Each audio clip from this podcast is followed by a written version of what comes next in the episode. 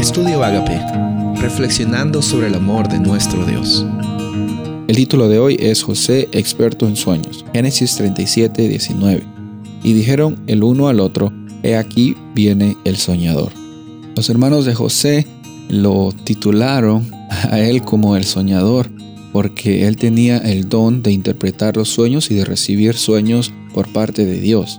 Ahora, José fácilmente hubiera podido dar por vencido en este talento que Dios le había dado a él, pero hemos visto en estos días anteriores que ese talento, ese don que había recibido por parte de Dios, no solo le ayudó a él a salir de una circunstancia complicada, no, no solo se trataba de él, sino que por medio de ese talento y ese don de interpretar los sueños, Egipto y todas las naciones alrededor llegaron a sobrellevar uno, una temporada de escasez de alimentos, porque José estaba siempre dispuesto a servir a Dios y ayudar a su prójimo. No estaba pensando solamente en sí mismo, no estaba viendo en hacer política, en acumular riquezas, en tener una posesión.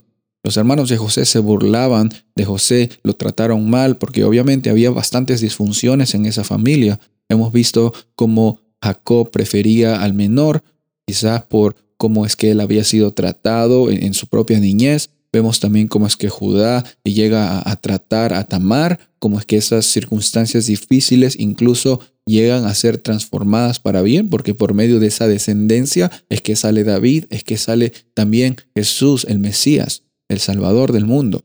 Ahora encontramos también de que los hermanos de José lo vendieron y quizás eso hubiera sido lo último que escuchamos de José, pero no, José sabía quién era, incluso siendo esclavo en Egipto, no se dejó de llevar por las circunstancias en que él vivía y la Biblia decía que él era próspero. La prosperidad de José no venía por las cosas que él poseía, sino por la identidad que él se aferraba, una identidad de estar siempre basado en lo que Dios dice de él. Y lo que Dios dice de ti, lo que Dios dice de mí, es lo que nosotros debemos siempre considerar. No lo que la gente dice de nosotros, no que lo, lo que a veces nuestras voces internas nos hacen creer que somos menos, que no merecemos.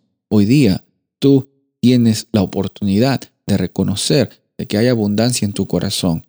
No porque necesariamente hay abundancia en tu cuenta de banco, en los cuartos que tengas en tu casa, en el apartamento donde tú vivas. No. La abundancia viene cuando tú reconoces que eres hijo, eres hija de Dios y usa los dones que Él te ha dado para su gloria y para su honra. No los entierres, no dejes que la gente se burle de ti, que así como dijeron de José que era el soñador, por medio de interpretar sueños, es que él pudo ser un agente de, libertad, de transformación y de vida para muchas personas. Tú también puedes ser esa persona de bendición para los que estén alrededor tuyo. Recuerda siempre quién eres. Dios va a estar contigo.